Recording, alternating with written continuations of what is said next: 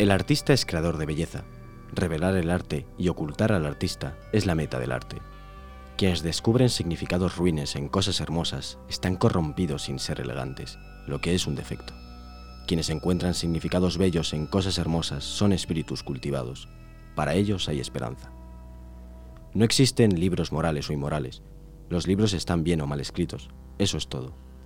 La vida moral del hombre forma parte de los temas del artista, pero la moralidad del arte consiste en hacer un uso perfecto de un medio imperfecto. Ningún artista desea probar nada. Incluso las cosas que son verdad se pueden probar. El artista no tiene preferencias morales. Una preferencia moral en un artista es un imperdonable amaneramiento de estilo. Ningún artista es morboso. El artista está capacitado para expresarlo todo. El vicio y la virtud son materiales del artista. Lo que en realidad refleja el arte es al espectador y no la vida. Todo arte es completamente inútil. Prefacio, el retrato de Dorian Gray, Oscar Wilde. Maldigo la poesía, concebida como un lujo cultural por los neutrales, que lavándose las manos se desentienden y evaden. Maldigo la poesía de quien no toma partido hasta mancharse. Tal es mi poesía, poesía herramienta, a la vez que latido de lo unánime y ciego. Tal es, arma cargada de futuro expansivo, con que te apunto al pecho. No es una poesía gota a gota pensada, no es un bello producto, no es un fruto perfecto. Es algo como el aire que todos respiramos y es el canto que espacia cuanto dentro llevamos. Son palabras que todos repetimos sintiendo como nuestras y vuelan. Son más que lo mentado, son lo más necesario, lo que no tiene nombre. Son gritos en el cielo y en la tierra son actos. La poesía es un arma cargada de futuro. Gabriel Celaya. Arte subversivo contra arte neutral. ¿Qué hace que el arte perdure en el tiempo? Hay artistas que remueven conciencias, que son recordados por el efecto subversivo de sus obras. El tiempo en el que surgen influye en su recibimiento. Picasso no pintó el Guernica en los años de la burbuja inmobiliaria. La floritura por la floritura en momento de lucha será cobarde. La obra que sortea la censura será valiente, quizá vetada y por ello alabada. Adquiere entonces ese cariz del que habla Celaya, una poesía herramienta que toma partido hasta mancharse. El poeta se pregunta, ¿cómo puede ser lujo cultural para los neutrales? El arte puede ser queja, bomba, manifiesto. ¿Pero es arte por ser arma? Para más de uno no. El arte logra descender al subsuelo del humano, a las máscaras y al oscuro, sin catecismos ni códigos deontológicos, ni manuales de buena conducta. Depende la potencia artística de su voluntad moralizante. ¿Debemos desahuciar a las meninas? El arte, a fin de cuentas, es pellizco. Pellizco que agita la conciencia o retrata el alma ¿no dependerá más del receptor de la obra que de la obra misma?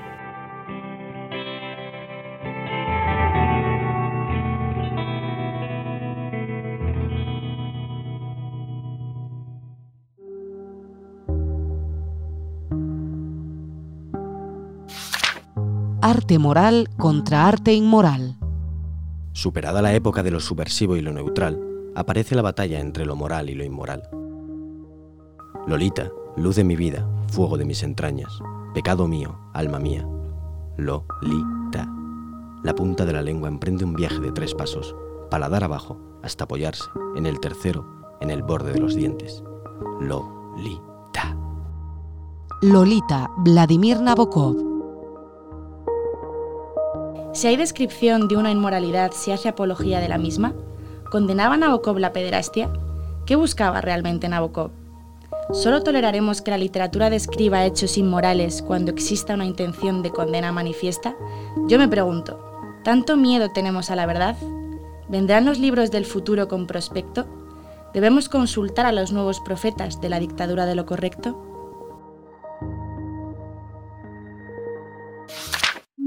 Juicio a la obra por su artista.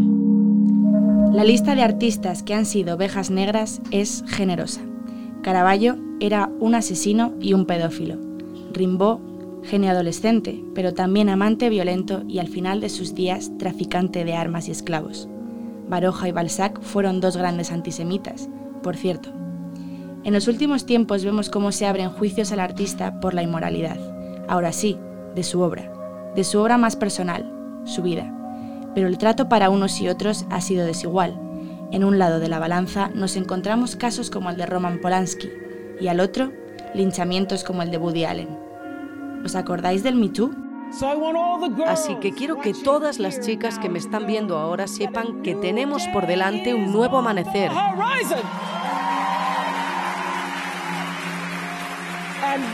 Y cuando el nuevo día finalmente llegue,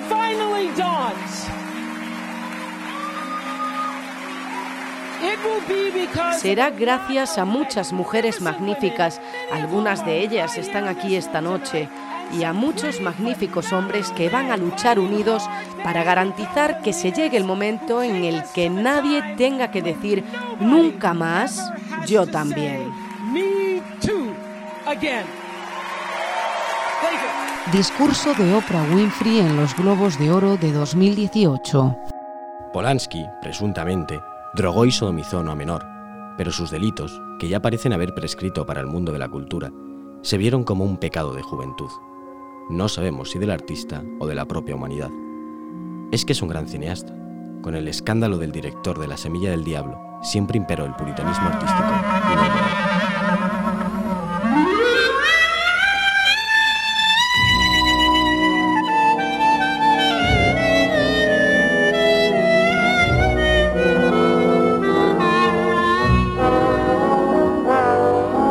Capítulo primero. Él adoraba Nueva York la idolatraba de un modo desproporcionado. No, no, mejor así. Él la sentimentalizaba desmesuradamente. Eso es. Para él, sin importar la época del año, aquella seguía siendo una ciudad en blanco y negro que latía a los acordes de las melodías de George Gershwin. Eh, no, volvamos a empezar. Capítulo primero. Manhattan, Woody Allen. Al contrario que el cineasta polaco, Woody Allen sí se enfrentó a la justicia estadounidense. Su exmujer, Mia Farrow, le acusó de haber abusado de su hija. Finalmente fue absuelto. Las pruebas parecían desmentir tan grave acusación. Con los nuevos aires censuradores, algunos quisieron azuzar las llamas, entre otros, la propia víctima, que cuenta hoy cómo el neoyorquino se sobrepasó con ella. Sin embargo, y aunque esto haya trascendido en menor medida, a Buddy le salió un defensor inesperado, y no cualquiera, Ronan Farrow, periodista que destapó el Me Defiende que su madre malmetió esa idea en su hermana, pero que no son ciertas las acusaciones que se le arrogan. Y sin embargo, las sordas se lanzaron contra él.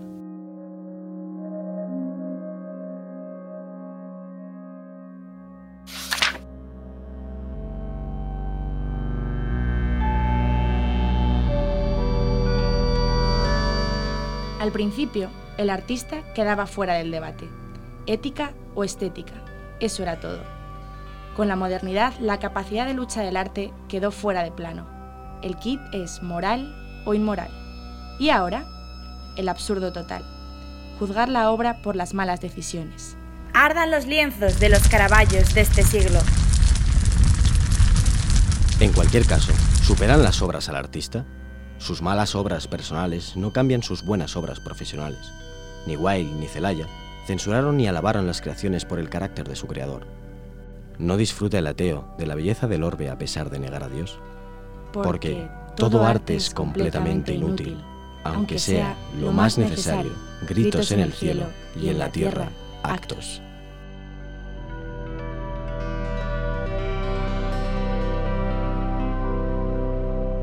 ¿Debemos desahuciar a las meninas? Un reportaje de Juan López Fernández Sordo y Beatriz Lozano López de Chazarreta para ABC Podcast.